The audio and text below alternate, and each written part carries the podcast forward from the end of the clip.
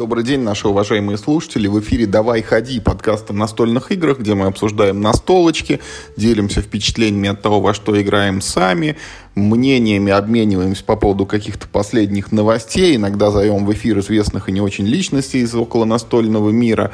Ну и, конечно же, вот иногда еще задвигаем какие-то общетеоретические настольные диалоги. А периодически мы еще выпускаем подборки топы игр про что-то, об чем-то, на чем-то или потому что. Ну, в общем, сегодня у нас будет примерно вот такой вот эпизод топовый, где мы поговорим о подборках игр там по заданному критерию. Ну, а в виртуальной студии у нас, как всегда, Михаил Паричук. Миш, привет. Всем привет. Вот знаете, уважаемые слушатели, мы всегда говорим, ну не всегда, но часто мы говорим, что новые игры не нужны, и нужно всегда обращать внимание на э, там какие-то старые вот релизы, которые прошли проверку временем. И сегодня мы решили переплюнуть сами себя и углубиться, так сказать, вообще в какие-то дебри. Вот ты знаешь, Миш, есть такой вот я даже не знаю, ну вот мем, что ли, или вот такая кэч-фраза «старше, чем интернет». Ты должен был сказать мем. Мем. Да. Да. И вот сегодня мы как раз поговорим об играх, которые старше, чем интернет, потому что мы решили сделать топ игр, выпущенных э, до как бы 80, ну точнее до 90-х годов, да, то есть это еще там вот игры, которые старше 30 лет. Вполне возможно, Миш, я думаю, они старше не только 30 лет, но и многих наших слушателей даже мы этим, мы этим выпуском э, как бы открываем серию таких выпусков, потому что мы решили, что надо сделать топ игр как бы по десятилетиям. Мы все время действительно с Юрой заглядываем в какое-то прошлое, и тут мы решили прям от самого Адама пойти. Мы вообще хотели изначально начать с 90-х годов, но потом, когда мы ну, посмотрели, во что как бы, ну там, кто из нас играл, мы поняли, что можно сделать выпуск даже и раньше. Мы не стали делать про 70-е, потому что ну, это уж совсем какая-то архаика. А я, кстати, тебе хочу сказать, что когда я вот готовился к этому эпизоду, я понял, что я могу и раньше. Нет, я про 70-е, наверное, был бы не готов, но типа про 70-е раньше. И в этом выпуске у нас будет, ну, несколько таких допущений. Мы придумали определенные правила, да, для этого выпуска, потому что, ну, сами понимаете, 30 лет, далеко не во всем мы там, как бы, из, из этого э, времени играли. Правила в этом выпуске будут следующие. Да? То есть все игры, которые мы будем с Юрой обсуждать, мы в них обязательно играли именно в настольный вариант. То есть, ну, там, не в компьютерную какую-то реализацию, именно обязательно в настольный вариант. Это первое. Второе, не обязательно мы играли именно в ту версию, которая вышла вот там, там в 80 каком-нибудь году, потому что игры периодически переиздаются, у них выходят новые редакции и прочее. И, как правило, мы так подумали, да, что, как правило, все равно основа этих игр, она сохраняется с тех пор. Ну, есть, есть, конечно, исключения, но правило в том, что, ну, все-таки новая редакция какой-то игры, она не переписывает ее заново, она, ну, там, правит баланс, какие-то вносит косметические вещи, какие-то дополнительные функции, но базовая основа геймдизайна, она вот, ну, э, сохраняется неизменно. И в этом смысле это может быть даже не только вот, ну, такой как, ну, подборка самих игр, сколько подборка каких-то дизайнерских приемов, которые сохранились, да. И э, третье какое-то правило, а, ну да, что, ну, типа, не старше 89-го года. То есть, ну, типа, 89-й год — это, короче, ну, край. Ну, типа, я брал 90-й год, потому что это, знаете, вот там из разряда спора, в каком году заканчивается тысячелетие и на какой бутылке завершается ящик водки. Ну, на последний, естественно. На 20-й, вот в ней уже нолика, не девятка на конце. Ну, в общем, да, я брал по 89 включительно. Я думаю, это не сильно критично. Вряд ли у тебя есть игра ровно из 90-го года. Нету. Ну вот, ну, ну вот, видите. То есть, поэтому у нас сегодня в нашем выпуске... Но будет... из 89-го есть A Little Spoiler. И у меня тоже есть. Э, э, второй Little Spoiler, да. Это был вообще хороший год, на самом деле, для настольной индустрии. Я, знаешь, так как сомелье, знаешь, это, ну, сегодня сидел в этом, в Board Game Geek, и так это, ну, по шкафам, короче, с коллекцией вин, так сказать, ходил, смотрел и думаю, блин, 89-й неплохой был. Это урожай э, релизов. Ну что, начнем, помолясь? Да, давай, твоя это самая первая в нынешнем топе и, э, очевидно, последняя с конца, занимающая какое-то там место. Я, смотри, короче, э, я в целом себе выбрал 12 игр, но я про них, э, как, ну, ну вот из них я хочу говорить именно про 9, потому что три оставшиеся я не считаю очень уж хорошими играми, я просто для количества их туда Г- говори, записал. никто тебя не сдерживает. Я выбрал 5, я лишнее время отдам тебе. У меня тоже есть десяток игр в запасе, но бог с ним умолчу, тем более могут быть пересечения. Вот, я как раз вот на этот случай ты и написал себе побольше. Я точно знаю, что парочка игр будет в твоем списке, поэтому, в общем, я начну с места номера 9. А, да, вот, я вспомнил, короче, правило, какое у нас еще было, что все эти игры мы действительно считаем хорошими. Что это не просто, ну, типа там лучшие из худшего, условно. Это действительно хорошие игры, в которые мы готовы, ну, там, играть сейчас, условно говоря. Ну, и как бы мы готовы, по крайней мере, разговаривать о них с позиции сегодняшнего времени, а не то, что, ну, для того времени это был топчик. Нет, такого не будет. Мы будем обсуждать игры, которые были хороши тогда и хороши остались до сих пор. И вот, в общем, номер 9 игра в моем списке, это игра Can't Stop.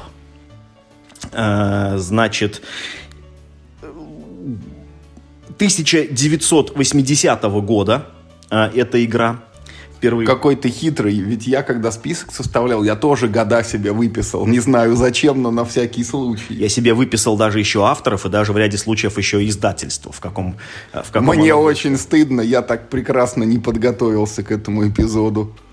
Да. Сид Сексон сделал эту игру, она вышла в 89 э, 80 году, пардон, и это игра в жанре Push Your Luck. Может быть, самая простая игра в жанре Push Your Luck. Она состоит из игрового поля, у игроков есть фишки и 4 игральных кубика на всех. В свой ход ты бросаешь 4 кубика, формируешь из них две пары чисел, например, там у тебя получается там, типа там 3 и 8, например. И вот ты двигаешь, короче, фишку вверх по по столбику, значит, да, с цифрой 3 и с цифрой 8.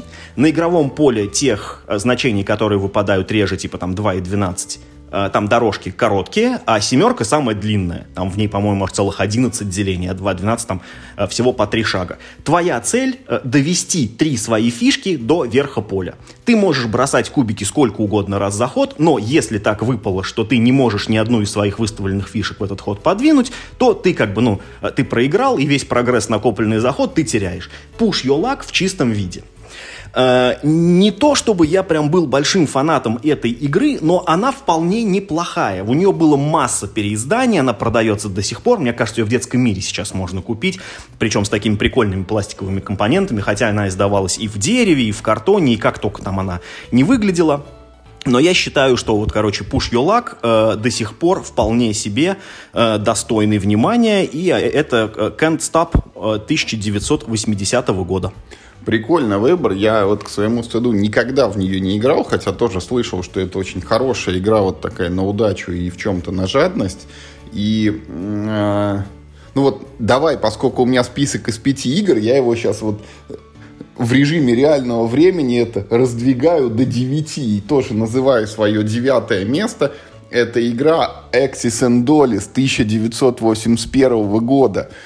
Вот ну, я сразу сделаю оговорку, я вот вынужденно как бы это список расширил, и я ее упоминаю не потому, что она мне нравится, а потому что это такой, знаешь, как вот с одной стороны, это икона такая в настольных играх, вот, а с другой стороны, это одновременно еще и проклятие, потому что из вот этого 80-го года она свои щупальца протягивает. Вот в этом году мы страдали на кемпе целый день, играя в War Room, вот, и все это произошло, потому что существует Axis and Dollis, и, ну, люди все еще признают, что именно так и можно играть в настольные игры даже сегодня. То есть, ну, это вообще-то глобальная стратегия на тему Второй мировой войны, в которую можно играть там, в зависимости от версии к версии там, там до 5 или до 6 игроков, а может быть даже до 7 и до 8 в каких-то вариантах мы э, строим войска наземные, э, там, сухопутные, морские, воздушные силы у нас есть, мы двигаем их по карте, и, конечно же, мы нападаем друг на друга,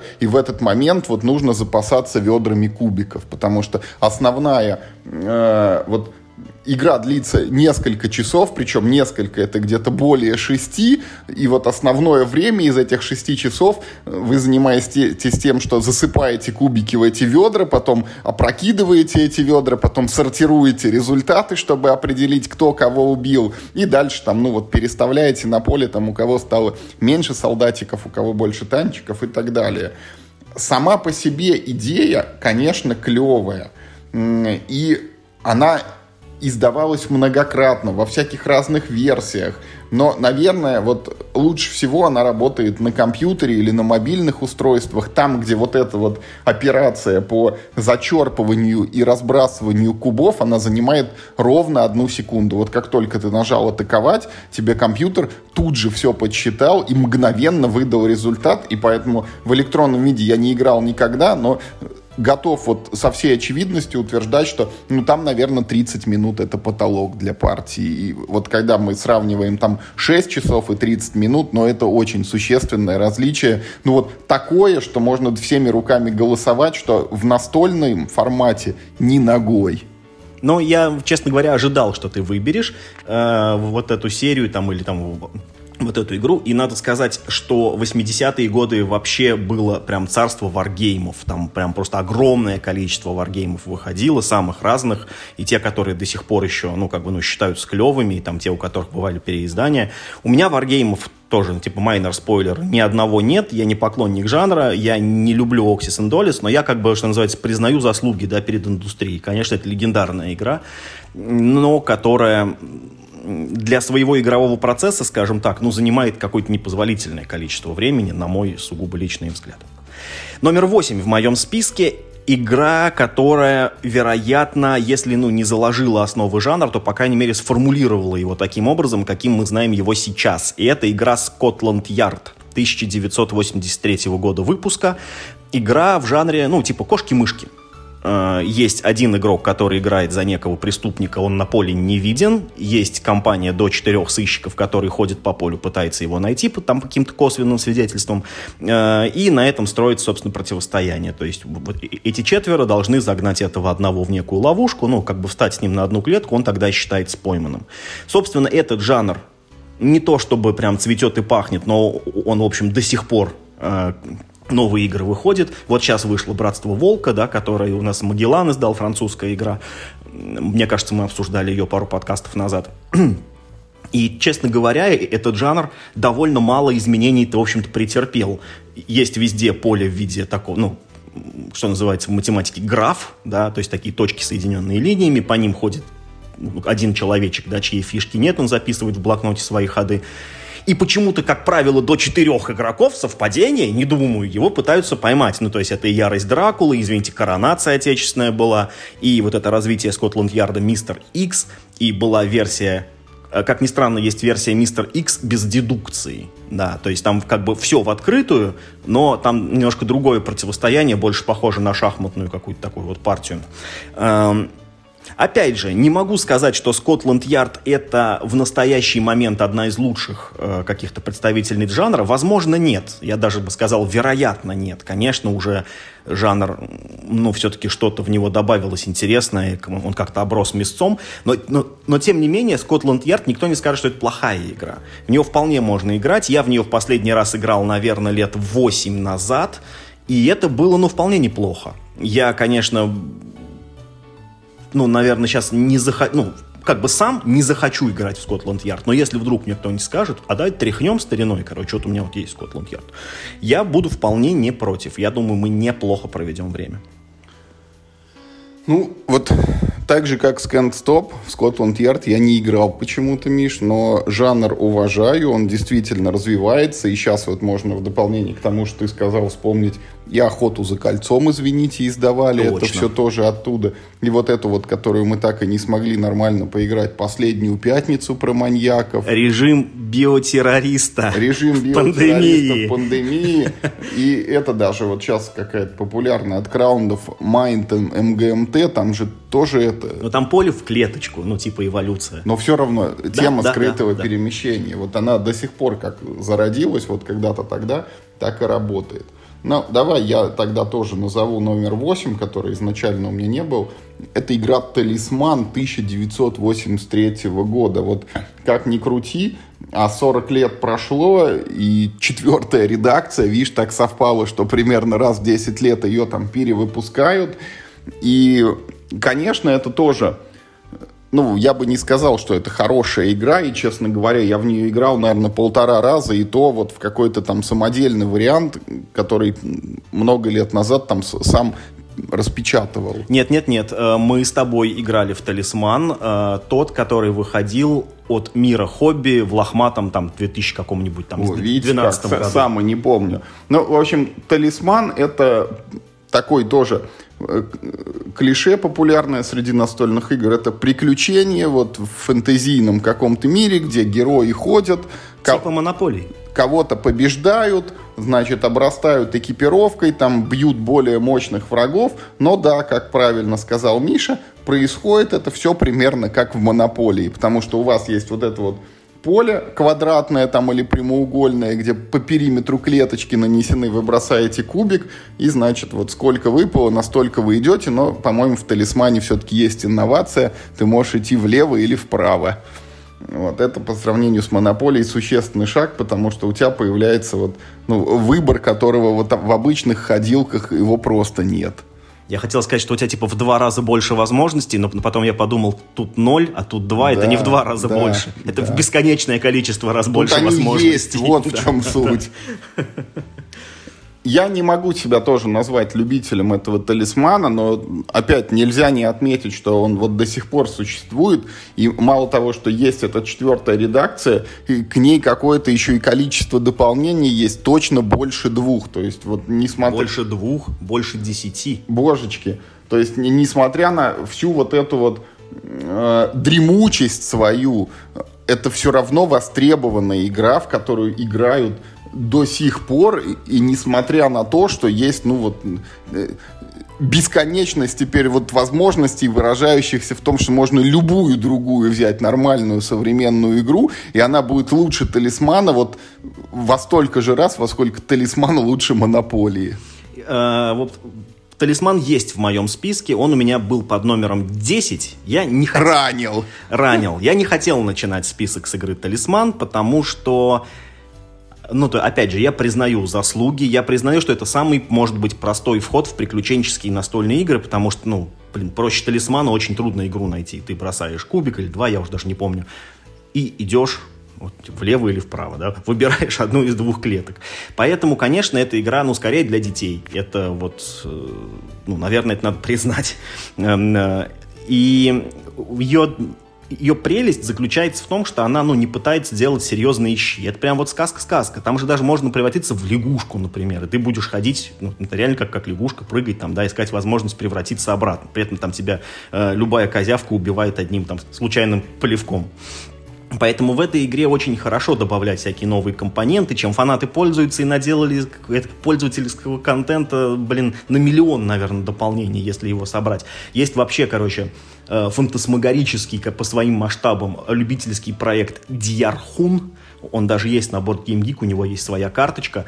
Если вы захотите распечатать себе игру Дьярхун, то вам понадобится ну, какая-то, ну какое-то шизофреническое количество бумаги, потому что, если я сейчас не ошибаюсь, в последней версии Дьярхун что-то 500 карточек или что-то такое, плюс там еще там поле, плюс все прочее, жетоны, там, там все это на месте. Это, эту игру, по-моему, делает один человек, он там допиливает ее, но это, но это тот же самый талисман, только, ну, там, с какими-то перламутровыми пуговицами. Короче, талисман в целом, да, но это просто, ну, наверное, не совсем моя игра. В моем сердечке она вот, так сказать, какого-то заметного следа не оставила.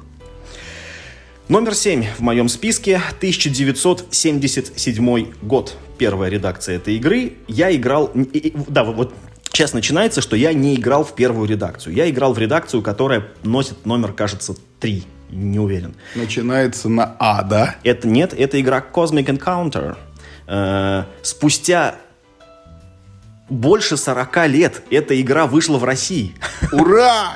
Ура, товарищи, мы догнали, да, Америку в этом, э, в этом направлении. И она вышла в России, в общем, довольно большим успехом. Э, мы знаем от мира хобби, то в этот проект они не то чтобы сильно верили, и очень, как бы, они считали его прям очень рискованным, не очень хотели его, долго как бы не хотели они его делать, но дело-то пошло, то есть и базу они продали не один тираж, сейчас выходит уже второе дополнение, и я думаю, что, ну, любители игры в России тоже появились, потому что игра на самом деле довольно прикольная, и вот, вот начиная с места номер 7, вот все оставшиеся игры, ну, они реально крутые. Я в последний раз играл в Cosmic Encounter, по-моему, в прошлом году. Это была уже как раз ну, вот локализованная русская версия. По-моему, третья редакция.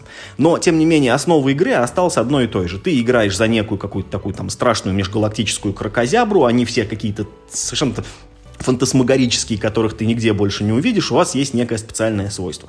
Вы вытаскиваете карточку, на этой карточке написано, с кем из игроков в этот раз у вас будет конфликт. То есть вы не думаете, кого атаковать в этой игре, что очень прикольно, потому что это снимает вот этот вот эффект обиды, да, что, ну, типа, зачем ты бьешь меня? Ну, мне карточка велит бить тебя, да.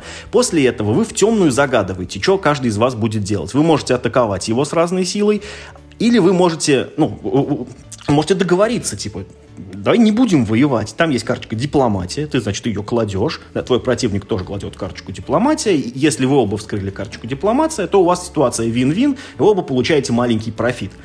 Но цимис ситуации в том, что кто-то из вас может, ну, он на словах договорился, а сам положит карточку атаки. И даже карточка атаки силой а, один, а, ну, она бьет любую дипломатию, он как бы тут же побеждает в войне.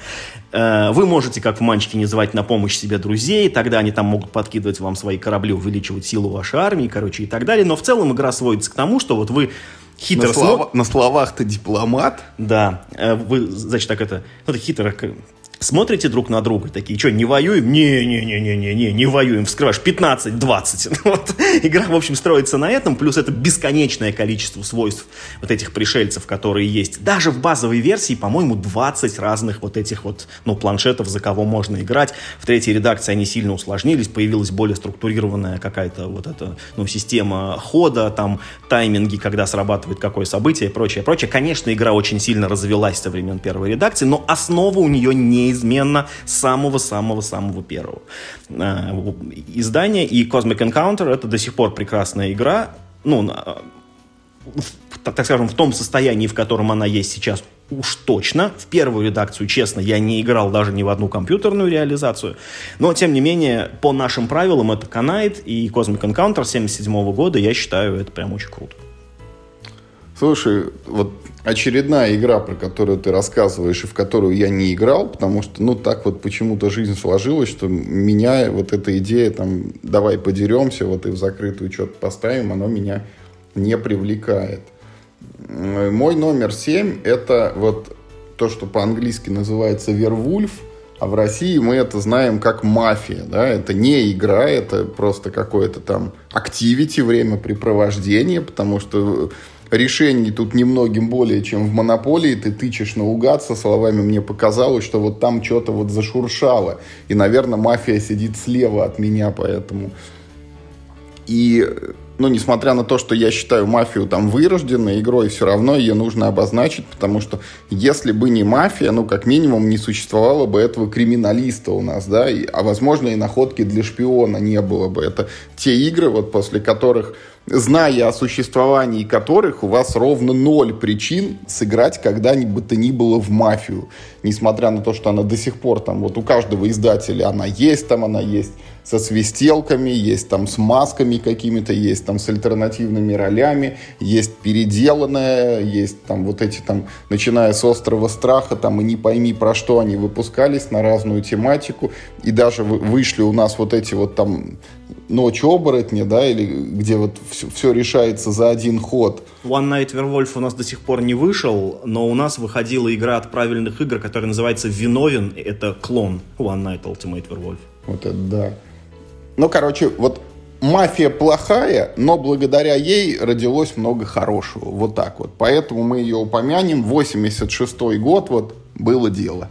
Вот, слушай, я думал насчет того, помещать сюда мафию или не помещать. Я не поместил, знаешь, по какому-то такому странному типа, типа принципу. Мы, ну да, вот на Западе мы знаем, что она в коробочном виде вышла в 86 году под названием «Вервольф». Не помню только издательство. Но вообще говоря, вот эта идея игры в мафию, она старше. То есть это игра не вполне понятно, кто ее автор, не вполне понятно вообще, откуда там, короче, ее ноги произрастают. Есть споры об этом, и даже не вполне понятно, в какой стране она появилась. Ну, говорят, что в МГУ придумали, студенты там что-то сидели, сидели, и самозародилось у них вот таким броудовским движением. Да, а я слышал, ну как, как слышал, я читал на каком-то форуме на Board Game Geek, что это типа вот какая-то традиция салонных игр чуть ли не из там типа, ну, ну может быть не из 19 века, конечно, но, но типа там как бы крепко из начала 20 века из 1880-х, возможно. Возможно, да.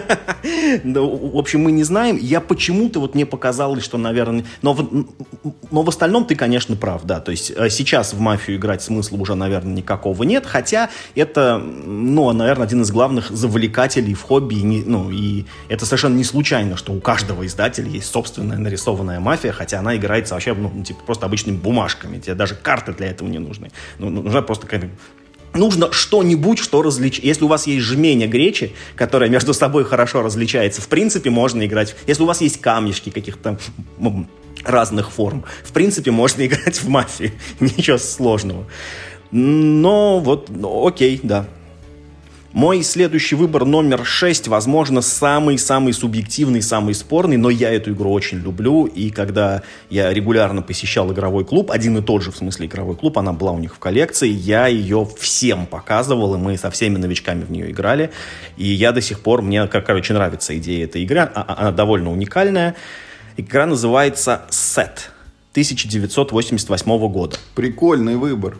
Это абстрактный филлер, что ли, на внимание и скорость реакции. Эту игру придумала э, женщина Марша Джей Фалька. Она нейробиолог. И вот... О, я вру, а, она генетик она генетик. И вот, в общем, что-то как-то разбирая свои вот эти ученые записи, видимо, там про закон Менделя какой-нибудь, она вот решила, вот, короче, на карточке поместить объекты, да, абстрактные, с разными признаками, чтобы надо было вот какие-то общности между ними искать. Из этого состоит игра сет. Я сейчас точно не помню, сколько в ней карточек, их там сколько-то, 20, что-то с чем-то, или там что-то 30 с чем-то на которых нарисованы абстрактные фигуры. Кружки, э, ромбики и, кажется, треугольники или квадратики. Они бывают трех цветов, и они бывают одна, две или три штуки на, ну, вот на карточке. И вам нужно искать определенные закономерности вот в этой... Они выкладываются в виде такой матрицы, как бы, да, вот э, на поле. И вам надо искать там определенные закономерности на скорость первые, э, в первые, короче, партии вот эта попытка совместить вот, вот эти вот четыре признака, которые бывают на фигурах, они тебе мозги выворачивают просто намертво потому что как начать думать, чтобы вот как бы у тебя стройная получилась цепочка в голове, Переключиться очень Переключиться на квадратно-гнездовое мышление, это, да, первый раз, вот, наверное, одна из первых игр, которая это принцип эксплуатирует. Возможно, да, то есть эта игра не столько сложная сама по себе, сколько сложен тот способ, которым ты в нее играешь. Ты должен научить себя играть в нее. После этого она щелкается прям вот, вот буквально, короче, как семечки, и если в первые ходы вы там все по 20 минут, ну, не, не, не, не не минут, конечно, но, но, но там можно и 5 минут смотреть на поле. А там еще, ну, в редких случаях, короче, бывает такое, что, ну, вот на поле нет нужной комбинации. И это нужно, ну, ну типа, прям отдельно все должны с этим согласиться. И все да нет, ну, не, не, ну, такого не может быть. А там шансы этого события что-то в районе, там, что-то двух процентов, по-моему. И такие все, да нет, да не может, надо еще поискать. И сидят такие все с головами, в общем, смотрят, э, где найти вот, короче, набор из разных карточек. Э, сет продается в России, выпускается, по-моему, игроведом, по-моему, продается до сих пор, ну, или, по крайней мере, недавно он точно продавался, я сейчас не проверял для, этой, для этого выпуска специально, и я все еще его рекомендую и с удовольствием поиграю в сет сам, если мне кто-нибудь предложит. Несмотря на ее супер какое-то прям минималистичное оформление, мне кажется, дизайн этой игры не менялся вообще ни разу в жизни. Вот он, как вот его нарисовали в там, в 80 каком году. Это очень опасно, потому 88-м. что поменяй дизайн, и все люди, кто играли в сет, они должны вот свой разум перестроить на да, новый да, вариант. Да, да, да, и все по-другому. Да, да, да. Ну, короче, сет, я считаю, что это очень крутой филлер на внимание, скорость реакции. Бинго, короче, это первая игра, Миш, вот в которую я играл. Я играл в этот сет, он мне тоже нравится, игра хорошая. Ты все про него правильно сказал. Я, кстати, хочу здесь вспомнить еще одну игрушку. Она не из 80-х, по-моему, а уже, наверное, из 90-х, вот, которая для меня чем-то похожа на сет, кажется, хотя я в нее не играл никогда. Это Рикошет Роботс. Да, я в нее играл, действительно есть э, схожести, но э, в Рикошет Робот ты решаешь пространственную головоломку, а тут ты ищешь да. закономерности. Это немного другой квадратно-гнездовой способ но, вчера, но смысл тот же, что тебе показывают поле, на нем расставлены какие-то фишки, и ты должен там найти роботу какой-то кратчайший путь. Вот и кто первый найдет там и кричит, я там типа за 7 нот, а я за 5, там, а я за 3 вообще. И все так на него, какой ты гений. Так, мой следующий ход это игра 1983 года, и она называется With War. Я не стал включать, потому что я не играл в Визвор. А я играл два раза. Я, во-первых, ее сам печатал когда-то, а потом я играл версию от ФФГ, там какое-то то ли типа восьмое, то ли девятое издание. Ну вот уже такое э, совсем-совсем современное. И это тоже про образ вот жанра, наверное, типа вот настольный дед-матч этот вот даже вот неон, который мы обсуждали буквально в прошлом эпизоде, он, он по сути вот, ну, порождается вот оттуда, потому что Визвор — это игра, в которой формируется некое поле, э, и там есть герои, которые по этому полю бегают, короче. И у тебя есть задача, ты должен либо победить всех остальных игроков — либо там у каждого игрока есть сундук с сокровищем, ты должен воровать эти чужие сундуки, носить себе на базу, и, по-моему, ты украсть там их должен два. Ну, при этом ты как бы разрываешься, потому что и чужой хочешь украсть, и свой оборонить еще сундучок. Все это сделано еще э, таким образом, что ты все действия совершаешь на карточках, и карточки в игре, вот это оригинальная, кстати, механика, которая, по-моему, особо нигде не, не тиражировалась больше, они двух видов. Как бы. У тебя есть карты заклинаний, которые там дают тебе некий эффект. Я не знаю, построй стену, там, выстрели во врага, там, заморозь его, там, не знаю, телепортируйся и так далее. И есть карточки просто с цифрами. Вот эта цифра, она сама по себе как бы, ну вот, как ноль без палочки, да, но ты эту цифру можешь как бы вставлять в другое действие. Например, ты можешь ускоряться. Вот сыграл циферку, ты пробежал дополнительно столько ходов. Там, ты вставил ее в фаербол, фаербол нанес вот настолько больше урона. Там, вставил ее в заморозку, вот настолько ходов дольше соперник будет, значит, это обездвижен. И э, играть в это, честно говоря, ну вот тяжеловато, потому что на поле полный хаос творится из-за этого. Ты никогда не можешь вот предсказать, что совершится в следующий ход, даже если бы ты играл против одного человека, а там, по-моему, до шести допускается. И поэтому вот пока вот раунд пройдет, там что только не накастуют вот на этом поле несчастном. Но э, вот этот вот хаос, это на удивление весело, тем не менее, вот и в принципе, в принципе, вот опять же, тот факт, что у игры то ли восьмая, то ли девятая, а может сейчас уже и больше существует, а, опять же говорит нам о том, что несмотря на свою вот эту древность, э, она до сих пор актуальна, она до сих пор жива, и это тот случай, когда вот э, я не ставлю на ней крест там как на мафии или как на Axis and Dolis или там еще на чем-то, это вот действительно оригинальная игрушка, которая, ну, кому-то она и, и сейчас может неплохо зайти. Да, это прям очень хороший выбор. Я с удовольствием поиграл бы в Визвору, ну вот как-то мне с ней жизнь не свела. Я все знаю про эту игру, и Визвор, это знаете, что такое? Это игра э, Мэджика, до того, как вышла игра Мэджика, потому что в ней есть вот, вот, вот этот, ну вот как Юра сказал, конструктор заклинаний, заклинаний там какое-то бесконечное разно, разнообразие, поэтому можно делать просто все, что угодно, там можно и стены рушить. Ну, ну, короче говоря, это вот то, чем сейчас, наверное, то только в сильно более упорядоченном, там, ну, более навороченном виде является, вот, как она называется, «Войны черной розы», которая сейчас выходит, да, потому что ты тоже играешь за мага, бегаешь по полю, ты сражаешься, ты можешь очень сильно, то есть там очень гибкая система магии, ты можешь делать все, что угодно, как и в Визвор ты можешь там, ну, в общем, подумайте, чем занимаются волшебники в любой компьютерной игре. В Визвор есть это все это, это довольно прикольно. Хороший очень выбор. Одобряю. Номер пять. Пошли тяжеловесы. Space Hulk. Это... Э, Не играл и осуждаю. Games Workshop. Первая коробочная игра Games Workshop. С нее началась именно такая... Первая попытка, на, на, наверное, продать вот этих солдатиков под видом настольной игры. Не уверен, что первая попытка продать солдатиков, но с нее началась точная история Warhammer 40 тысяч. Это одна из первых игр, в которой вот уже э, эта вселенная была с некоторым сюжетом.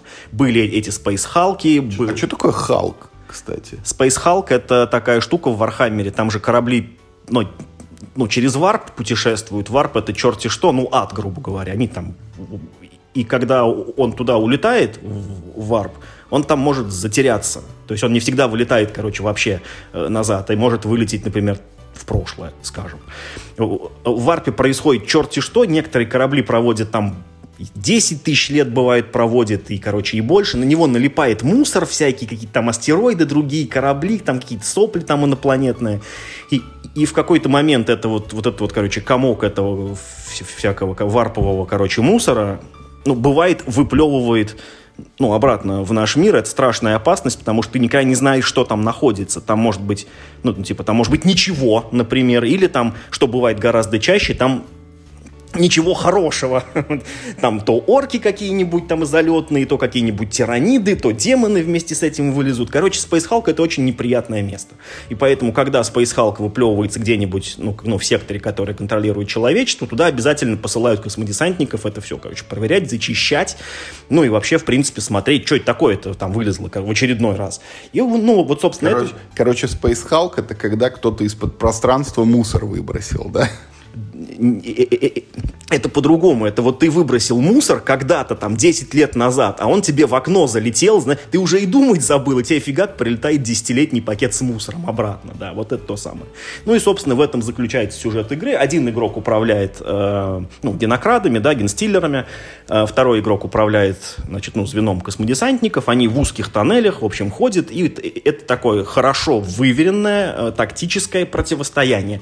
Очень хорошие правила с самого начала. Да, они редактировались, появлялись, там, там кое-что исчезало, притом, э, притом бывали вещи, которые появлялись, э, потом их убирали, потом возвращали обратно. То есть там вот это. В целом игра изменилась не так сильно, как можно было бы подумать. На столе я играл в третью редакцию, текущая четвертая. В компьютерные воплощения я точно играл во вторую, не уверен, играл ли я в первую. И, в общем, у этой игры очень много разных воплощений, вплоть там на приставку... К- карточный есть. Ну, карточный это совсем уже другое, да. Но типа да, на, на тот же сюжет. По-моему, даже на какой-то приставке выходила вот какая-то версия Space Hulk. Под DOS выходила точно и не одна. Вот я играл в какую-то досовскую версию, там такой типа как 3D экшен, знаешь. Такой еще. 2,5D э, экшен.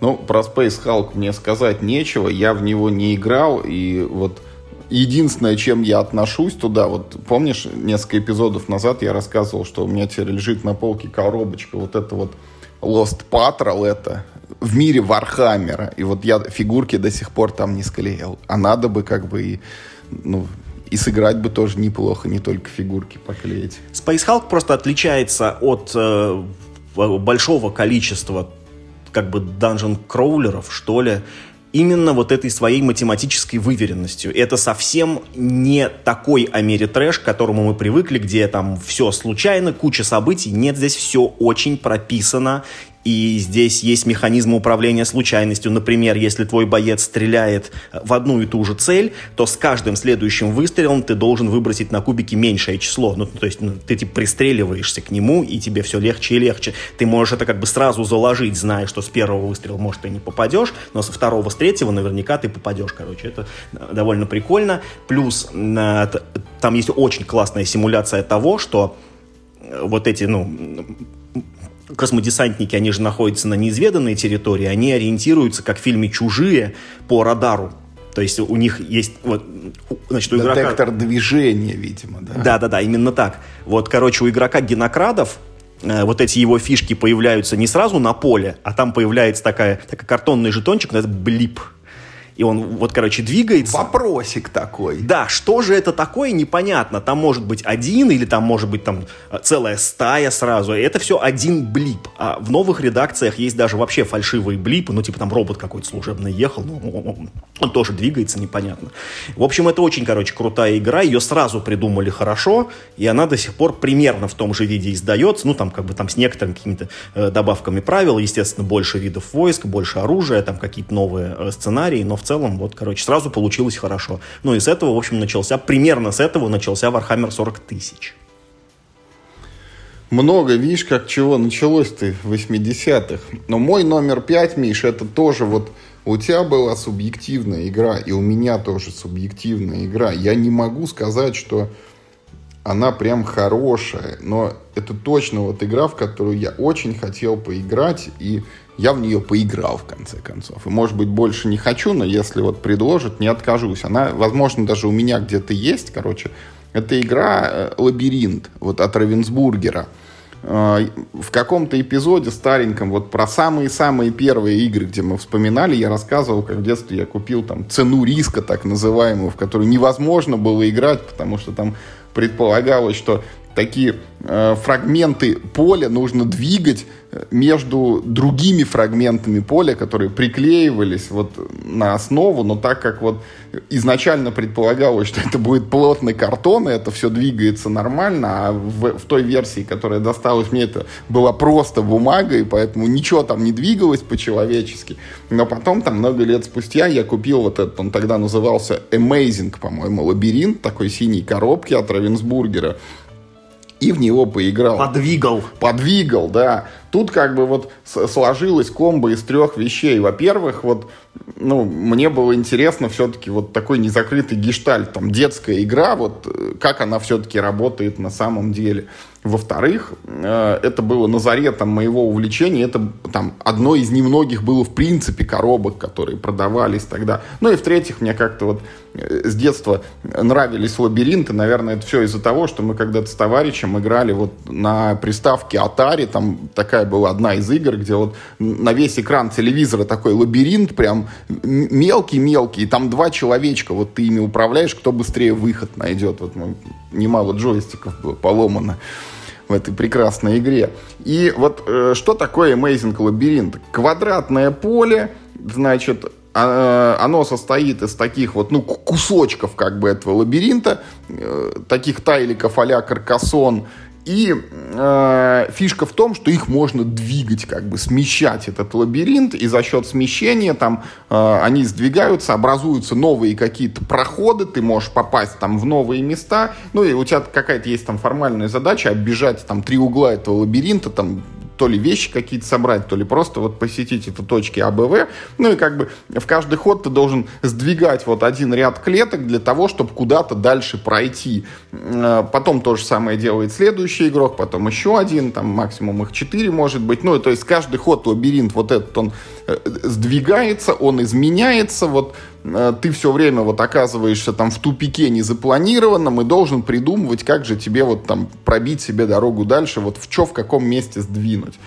Не могу сказать, что это прям вот увлекательная для меня идея именно сейчас, но вот игра тоже старенькая, она, я тебе, кстати, сейчас скажу, что она конкретно из 1800 у нас... 1986 да, год, 1986 года. Она до сих пор издается Равенсбургером, причем там тоже есть какое-то ну, точно больше двух и трех ее каких-то вариаций, там, наверное, лабиринты про то, про все, там, для постарше, для помоложе игроков. И, в принципе, наверное, я тебе хочу сказать, Миш, что, ну, вот там, если не брать вот, ну, совсем взрослых людей, для детей, наверное, эта механика не устарела, это, и она до сих пор оригинальна, как бы, и, и никем нигде не повторена, ну, и вот в нее можно играть. В конце концов, там, типа, навык поиска пути у тебя развивается при этом. Ну, вот это, это еще одна игра, которую я вот себе выписал, потому что не сказать про нее было бы преступно, но я сам в нее не играл. Макс Джей Коберт, 86 год, да.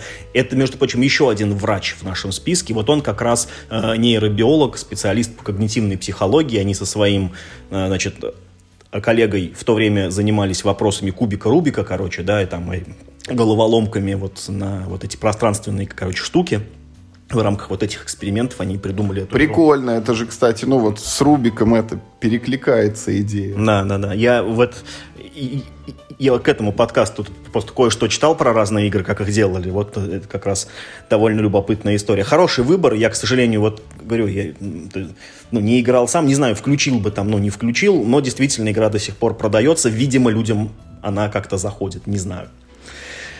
Номер четыре в моем списке можно пойти и купить ее прямо сейчас. Есть она в продаже до сих пор, и это Survive Escape from Atlantis. Э, а, она у нас называется «Последний день Атлантиды», кажется. И это супер крутая игра. Мы много раз э, с Юрой про нее рассказывали, потому что это игра в жанре настольная игра. Это не евро, это не Америтрэш, это еще были, короче, те времена, когда... Обра- жанр... Обрати внимание, какое было прекрасное время 80-е. Вот ты сказал, что было куча варгеймов, а евро-то не было ни одно еще. Это не только старше интернета топ, это топ старше, чем евро. Ну, наверное, формально можно было найти. Ну ладно, перестань. Этот какой-нибудь в 1999 году э, Хойти Тойти, она же, по-моему, Людовик 14 играла. Такой прям евро, прям все коричневое, пропитанное. Но там еще был какой-то этот э, принц Венеции, как-то он там называлось. Было, было, Юр. Но просто тогда как бы никто не думал жанрами. Тогда делали просто игра. Это уже потом, когда набралось материала. Е- евро не было мейнстримом тогда в любом случае. Евро не было отдельным жанром, я бы сказал. Это была, ну, это была типа просто настольная игра. Но мы отвлеклись. Survive — это вообще не евро, это максимально агрессивная игра. Суть в том, что вы э, жители Атлантиды, ваш остров тонет, и надо, например, дико спасаться. Для этого у вас... Людей много, а лодок мало. Совершенно верно. Для этого у вас есть довольно ограниченное количество лодок. Вы садитесь в них, чтобы плыть на континент. Так в воде еще всякие киты, которые лодки ломают акулы, которые жрут, если, значит, ты за борт выпал, всякие водовороты, которые тоже там тебя засасывают. В общем, ничего хорошего. При этом ну, у вас есть целая толпа ваших мипликов, которых надо, в общем-то, постараться максимально оттуда вытащить, пусть даже ценой жизни некоторых из них, или, например, там еще лучше ценой жизни э, чужих мипликов. Их-то не жалко, естественно, свои-то вроде как ближе к телу супер крутая игра, она максимально веселая, в ней, э, ну, единственное, конечно, она полна прямой агрессии, и ты прям просто торжествуешь, когда на, фишку с тремя твоими чуваками я утопил китом, а! И, ну, это, конечно, некоторым людям это может быть обидно, но люди не обидчивые до сих пор получите максимальный кайф, она круто выглядит, в ней классные компоненты, там очень прикольная идея, в ней есть три вида ландшафта, это горы, ну, типа полянки и песочек. И они сделаны из картона разной толщины. То есть горы самые толстые, полянки средней толщины, ну, а песочек, как прибрежная линия, она прям такая тоненькая. И это тоже, ну, прям, как бы, ну, сильно добавляет ей такой немножечко такой, как бы, трехмерный эффект. Остров, да, он такой рельефный, и сперва, типа, затапливает вот эти вот пляжи, потом да, поднимается да, в леса, да. и то, кто стоит на горе, он, значит, будет в последнюю очередь в воду прыгать. Угу. В общем, очень крутая игра, до сих пор она есть, и до сих пор она продается. Всем рекомендуется покупки. Она у нас с Юрой в коллекции есть, и мы в нее, ну, может быть, не очень часто, но мне кажется, ну, там, типа, за два года мы в нее точно сыграли. Ну, там, и Хотя бы разочек. Я все, вот все сказанное поддерживаю. Игре действительно 40 лет, уже даже 41, потому что 1982 года. И вот сколько-то редакций у нее тоже было, но, по-моему, она существенно и не изменилась. То есть, да, там были минимальные изменения, добавили новых видов монстров, Э, добавили в какой-то редакции, в первой этого не было, что Мипла у вас стоит разное количество очков, до этого она была там, ну, типа попроще. Но это все не делает игру, поверьте. Это, ну, ну типа, она все та же старая не, добрая я, игра. Я тебе больше скажу, в моем списке она стоит на первом месте, потому что это самое крутое, что я вынес вот из того периода. Я всем рекомендую, э, кто не играл, вот берите найдите людей, с которыми вам не обидно будет играть. Вот найдите эту клятву Атланта, которую мы в каком-то эпизоде уже зачитывали, и в интернете она есть. Вот когда вы перед игрой прям глядите друг другу в глаза и договариваетесь, что все, что происходит вот сейчас за столом, оно остается за столом. Э, вы будете играть агрессивно, вы будете нападать друг на друга, э, вы будете друг друга уничтожать, ломать, там, истреблять, но обиды за это держать никто не будет ни на кого.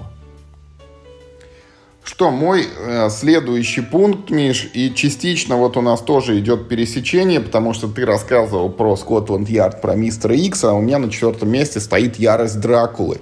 Я играл во вторую... А в каком году она вышла? Я играл во вторую редакцию, а первая вышла в 1987 Офигеть, моя ровесница. Вот видишь, как оно. Я, честно говоря, я не знаю, сильно ли отличается первая редакция от второй, но как бы у нас речь идет о том, что опять игра вот на скрытное перемещение. У нас есть Дракула, который бегает по карте Европы, там перемещаясь из города в город, и есть четыре четыре, как в Скотланд-Ярде, охотника, которые пытаются, значит, напасть на его след. Да говорю, все содрали со Скотланд-Ярда. Да, вы, вычислить, где он сейчас там прибывает, а Дракула должен там максимально тянуть время, потому что он откладывает яйца какие-то, то есть не яйца это, а вампиров он там где-то это заколачивает. Но, но они должны... рептилии, оказывается. Ящер древний. Против русов, разумеется, четверых. Конечно.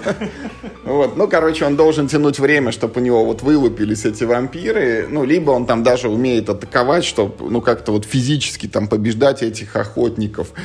Честно говоря, игра была тогда, ну, вот казалось долговато, потому что что-то она вот все время занимала два часа, и эти два часа, они тянулись, ну, неравномерно, потому что сперва идет такой довольно, как бы это, Э, там азартный для Дракулы, но немножко уныленький для охотников процесс, когда он что-то там шебуршит, вот где-то носится, а они говорят там, я иду в этот город, и Дракула сообщает, ну опять ничего не нашел. Вот, и, а под конец, когда вот ты уже нападаешь на след, когда идет вот этот азарт погони, вот это круто.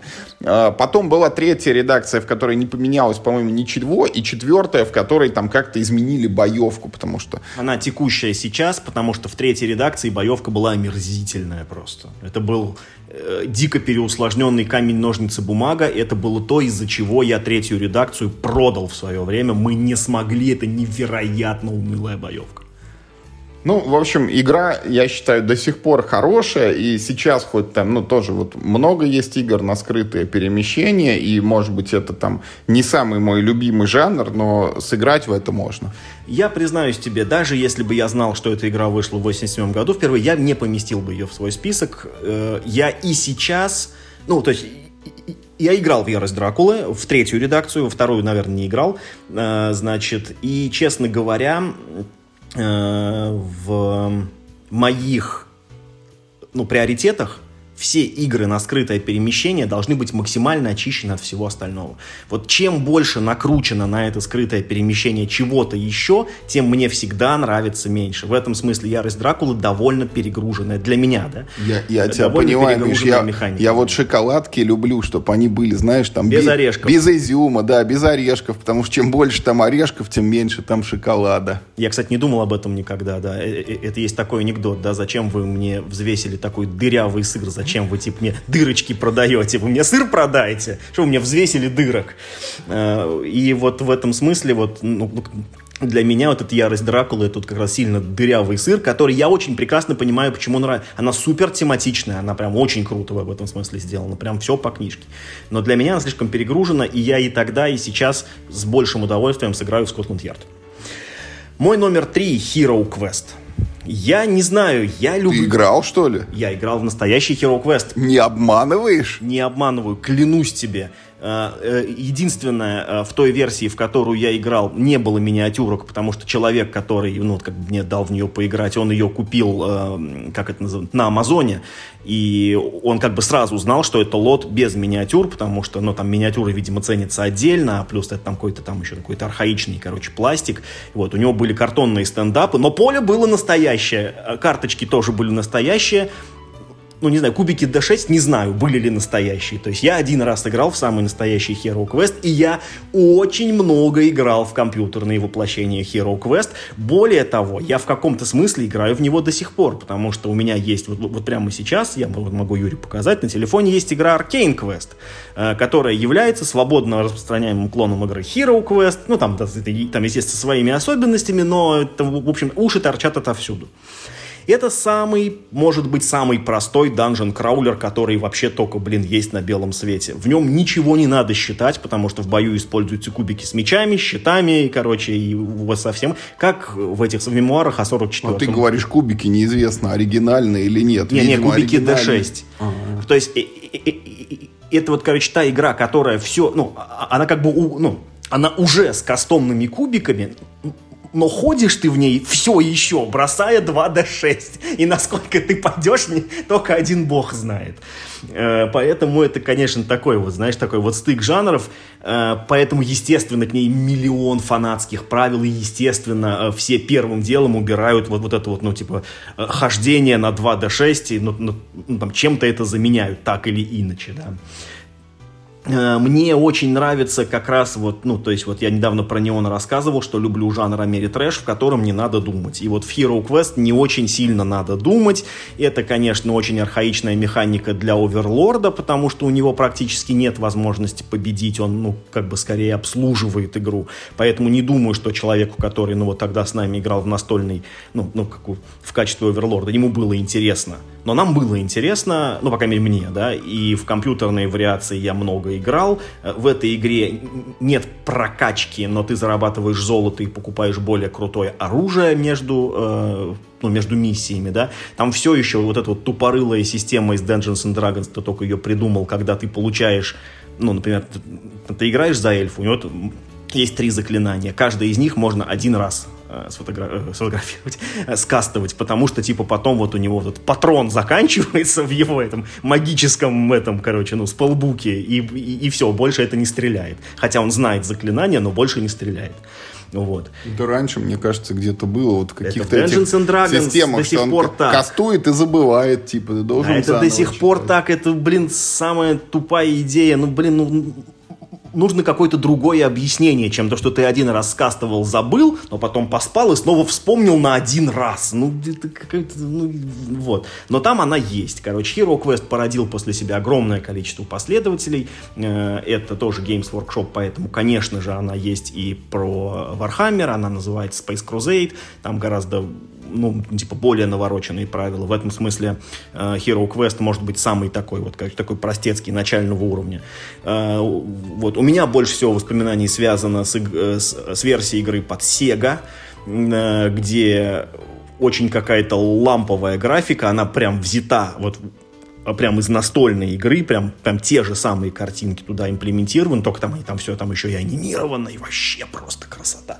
Короче, я по какой-то странной причине люблю Hero Quest, хотя он очень рандомный, он очень примитивный, но с точки зрения вот э, каких-то механик, да, современных, она не выдерживает никакой критики. Но, тем не менее, вот почему-то в моем сердце она засела, ну, может быть, потому что я очень рано с ней познакомился именно в компьютерной версии. Мне как бы было круто, и типа по инерции круто до сих пор. Я вот до сих пор э, с удовольствием сыграл бы в Hero Quest, тем более, что не так давно его переиздавали, у него было какое-то там 30-летнее переиздание, на Кикстартере выходило с крутыми компонентами.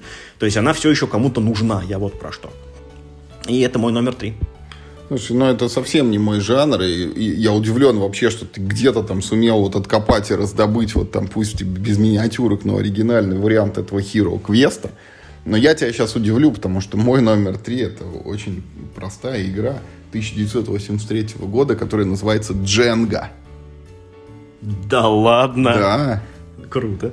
То есть это тоже вот, ну там, можно сказать, что это не сильно-то настольная игра, это просто времяпрепровождение, да, но ее зато, ну, знают все вот эти вот палочки, из которых ты строишь башню и начинаешь по одной оттуда вычпокивать, пока кто-нибудь не порушит, ну, и в этот момент все ликуют, там, воздевают руки к небу, говорят, ура, там, слава богу, это произошло не на мне, вот, ну, и собирают эту башню заново и начинают снова. Ничего особенного в этом нет, это просто деревянные там вот брусочки, упакованные в картонную коробку, и, по-моему, вот, ну, так же, как и с «Мафией», многие издатели не погнушались выпустить свои версии вот этой там Дженга или Башня она у кого-то называется, или еще как-то. В каких-то играх, по-моему, она используется там как отдельная механика, что когда ты кого-то бьешь, ты вот там, или тебя бьют, ты там вытаскиваешь эту палочку, это, и пока вот не обрушишься. Но вот что удивительно, Миш, вот простота и совершенство, да, в игре ничего нету, и кроме этих палочек, у нее очень простое правило, ну, типа, достань брусок свой ход как угодно. Ну, ладно, там, типа, одной рукой, по-моему, по правилам и стол трогать нельзя. Но она тоже существует до сих пор. Вот, ну, в этом году ей 40 лет исполняется, в конце концов. И, и она вот все так же, ну, то есть никто не сделал там вторую, третью, пятую редакцию правил, никто их там не наворачивал какими-то этими новыми там фишками и так далее. И вот просто Дженга. Слушай, круто. Я даже не подумал об этой игре. То есть, ну, то есть не то, что там мне не нравится, я, я даже, ну, то, я даже не думал, короче, вообще про это. Слушай, классно. Я, ты знаешь, я рад этому выбору. Может быть, это не самый мой любимый Dexterity гейм, но, с другой стороны, я, в принципе, не очень по Dexterity геймам. Их, честно говоря, не, ну, ну, типа, для меня все на одно лицо. В этом смысле Дженга норм. Отлично. Вторая, э, номер два, да, второе место в моем списке. Да, удивление высоко как мне кажется, преступно недооцененная игра, преступно неизвестная нигде, кроме как не знаю где. Хотя она, ну, типа, вроде как печатается до сих пор, у нее даже там был какой-то ремастер в, в 2000-х годах, переиздание какое-то там с, с немножко доработанными правилами я по отношению к этой игре уже много лет так вяло выступаю в роли какого-то, не знаю, блин, евангелиста, потому что мне кажется, что никто, кроме меня в России, в нее вообще больше никогда не играл. Ну, то есть, как бы я и те, кому вот, как я ее показывал. Это игра You're Bluffing или Кюхандель она. Кюхандель, по-моему, игровед продает уже не продает. Раньше продавал. Сейчас вообще в России с ней очень плохо, и я не знаю, где вот сейчас можно было бы ее купить, потому что я хочу ее себе купить. У меня нет ее в коллекции. Э, это совершенно гениальная в своей простоте игра. В ней используются ровно две механики. Это блеф и аукцион. В свой ход ты либо э, торгуешь на аукционе, причем в аукционе нет там никакого порядка, там все, короче, орут, там, там я дам столько, я дам столько, я дам столько, безо всякого, короче, порядка хода, там это без ничего. Либо ты делаешь в темную предложение другому игроку, то есть ты протягиваешь ему сколько-то карт денег, а среди карт денег в этой игре есть нули. То есть ты показываешь, я дам тебе вот 5 карт, там сколько-то денег, он тебе спрашивает, много? Ты много. Я дам тебе большой сундук. Да, да, да, я дам Он тебе... тяжелый. Да, да, да, да, да. Только там земля насыпана. Да, после чего противник может либо без боя отдать тебе то животное, а вы там животных типа покупаете, значит, он может тебе отдать животное без боя, и в этом случае получить все карточки, какие бы там ты его вот ему ну, не подсунул. Или он может сделать контрпредложение и тоже положить в темную сколько-то карточек вы после этого вскрываетесь, ну, как тот, у кого больше, тот, э, тот получает животное противника. Но вы в этом случае карточками обмениваетесь всегда. Это звучит, может быть, по описанию не так уж круто, но, ребята, поверьте, это великолепная игра. Э, я в нее больше всего играл в том же самом клубе, в который мы играли в сет. Там была своя копия, и если сет, ну, как бы он, в принципе, пользовался популярностью, в него все играли, то вот эту коробку You're Bluffing, ее затерли до дыры и уничтожили просто. Она, она была так популярна, что э, ребята делали по ней турниры. Люди платили деньги за то, чтобы поиграть в эту игру с профессионалами на высоком уровне. По ощущениям, она на самом деле больше всего почему-то напоминает покер. Хотя нет ни одной, короче, смежной механики, кроме вот этого азарта какой-то, короче, торговли, да, ну и типа заработать больше, чем потерять. Великолепная игра, если найдете, я очень рекомендую. Она играется от двух до пяти игроков, но на двоих вообще не стоит. На троих, ну, как бы можно со скрипом, в нее надо, конечно, играть в четвером, а лучше в пятером. Тогда она раскрывается максимально круто и прям вообще супер замечательная игра. You're Bluffing. Э, дизайнер Рюдгер, э, э, Рюдгер Кольце. Мой номер два, Миш, это игра про объяснение слов. Сейчас, подожди, пожалуйста, один э, фан-факт про игру You're Bluffing. Давай. Когда, э, в общем, в 97-м, кажется, году, значит, вышла Бананза, э, ее называли Кюхандель 90-х. Прикинь, какое сравнение. Вот это да. Короче, ты знаешь, вот, помнишь игру «Опасные слова» Trap Words? Yes. Где нужно объяснять слово, значит, своей команде. А Но про... не напороться. Да, противники на тебе пишут мины. Э, слова, которые произносить при этом нельзя, и ты их не знаешь. Вот примерно на этой же идее построена игра 1989 года выпуска под названием «Табу». Эта игра это просто, ну вот коробка, в которой есть россыпь карточек, и на каждой карточке написано вот слово, требующее объяснения, и пять других слов ты прям берешь ее, смотришь, и вот эти слова вслух произносить нельзя. То есть, ну, там, условно, там, ты видишь слово «корова», и тебе нельзя произносить, там, животное, молоко, рога, там, му, ну, там, и пасется. Вот, и вот ты пытаешься как-то это объяснить, да, что это жена быка, например, вот. А, тебя должны угадать. А, банальная вот эта вот идея объяснения слов, из которой, ну вот, ненавидимая мной Activity 1990 года, вот один спорный поинт таки есть. Вот, только в Activity э, я прям вот на ней ставлю огромный жирный крест, и э, Activity даже плоха, ну вот не своим вот этим вот методом, да, вот идеей объяснения слов, а она отвратительна тем, что ее перевели на русский язык промтом. Угу.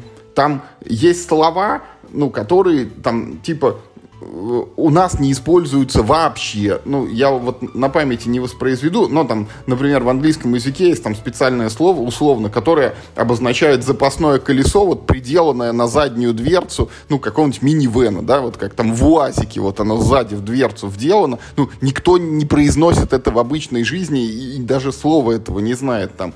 Какие-то слова там были, ну, там, на вроде маршмеллоу, да, может быть, или еще чего-то, которые тоже в нашей культуре не, не привелись. Ну и уж, по крайней мере, если вы видите маршмеллоу, там надо как зефирки их переводить, иначе никто не поймет, о чем идет речь. И вот она чуть, чуть более чем наполовину, ну вот из таких карточек Activity состояла. А вот Табу, ей как бы, она не напоролась на такой плохой перевод. Ее сделали нормально, и ее, по-моему, выпускают до, до сих пор тоже какой-то, может быть, Равенсбургер даже, или вот кто-то из таких вот, ну, не вот прям настольных издателей, а тех, кто приближены просто к, к игрушкам. Э, и это тоже показатель вот того, что из 80-х годов, 40 лет назад, вот эта идея объяснения слов, она была одной из первых.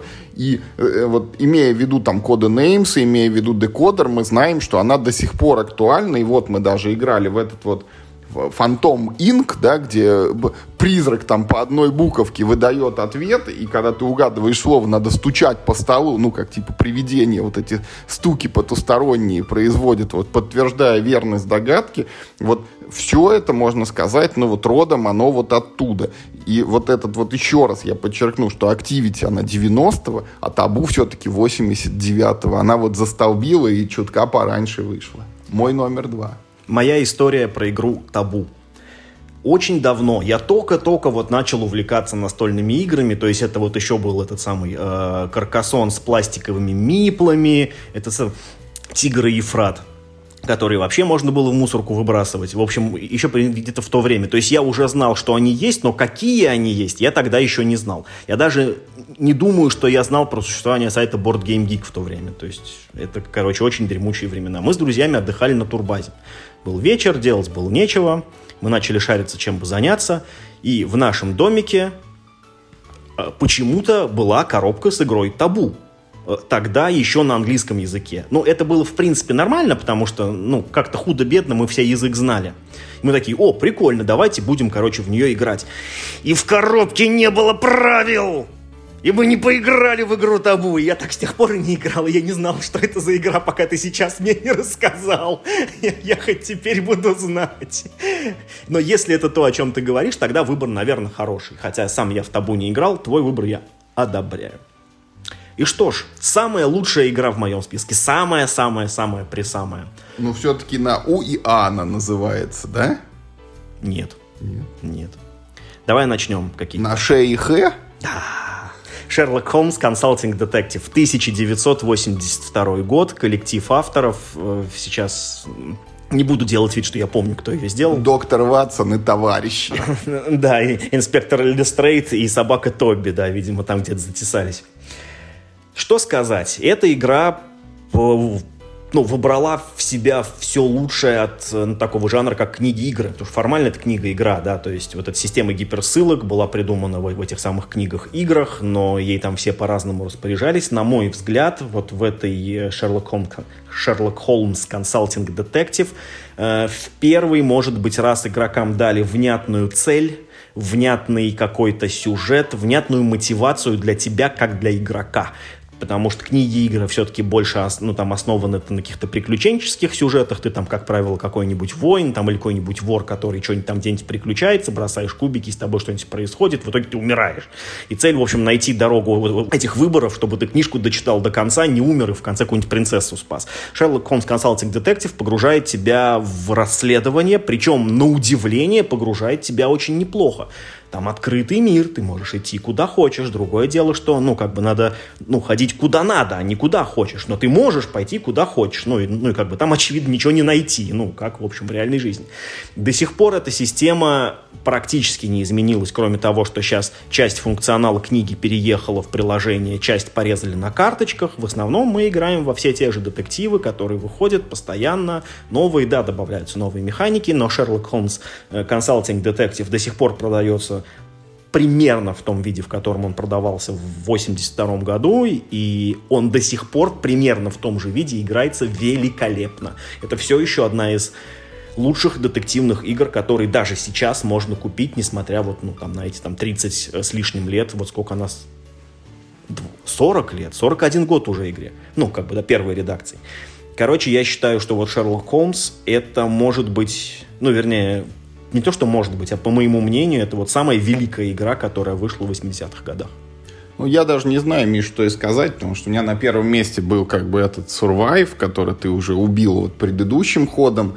Тогда я прикинул, ну, наверное, нужно будет Шерлока Холмса обозначить, и ты его тоже уже вычеркнул из этого списка. Это действительно хорошая игра, это развилось вот в то, что у нас есть эти тайны Аркхема, вот от правильных игр, вот это вот там Чикаго 1900 там 29, по-моему, и 30, вот несколько коробок с дополнениями, ну и все остальные детективы, они, по сути, действительно эксплуатируют, ну, вот ту же самую идею, просто она не обязательно в виде книжки изложена, там, а может быть какими-то карточками, там, ну и вот все вот эти вот и карманный детектив, и цифровой детектив, вот это вот все черпает вот оттуда. Поэтому, ну вот, нечего мне добавить. Будем закругляться. Ну, видишь, как у нас с тобой на первом месте оказалась, судя по всему, одна и та же игра, но это, видимо, тоже о чем-то договорит. Неспроста, неспроста.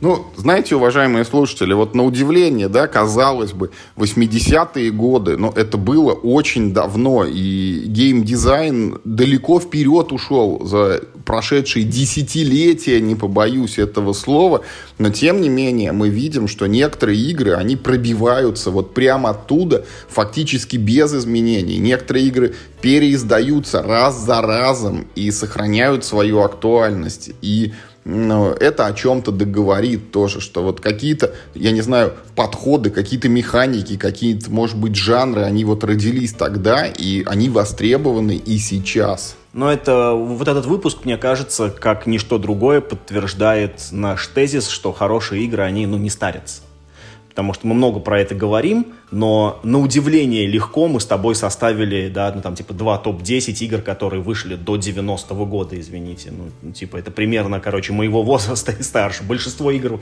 э, в моем списке старше меня. И мы же здесь как бы тоже говорим, что это скорее мы здесь обсуждаем не сами, может быть, игры, а какие-то приемы геймдизайна, да, и вот, э, то есть видите, сколько выносливыми могут быть некоторые, э, ну, вот какие-то механики, там, какие-то решения. Ну, как всегда, пишите нам в комментариях, какие бы игры, может быть, вот из тех годов вы поместили бы в этот топ. Может быть, мы что-то незаслуженно не озвучили, не назвали, пропустили. Я сразу хочу назвать игру, которую мы с тобой бы пропустили. Скорее всего, потому... Ну, я не знаю, играл ли в нее ты, я в нее не играл. Думаю, что не играл в нее и ты. А эта игра до сих пор популярна, по крайней мере, в Америке. Она переиздается до сих пор. Она называется Acquire. Это игра про строительство небоскребов, про покупку недвижимости.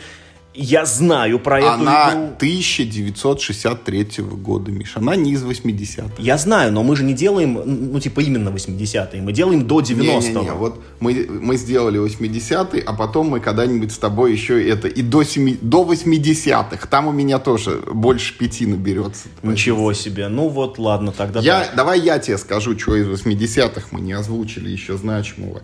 1830 Роберт Бернс. А, начало серии 1800 Да, которые до XX. сих пор вот эксплуатируются. Дюна.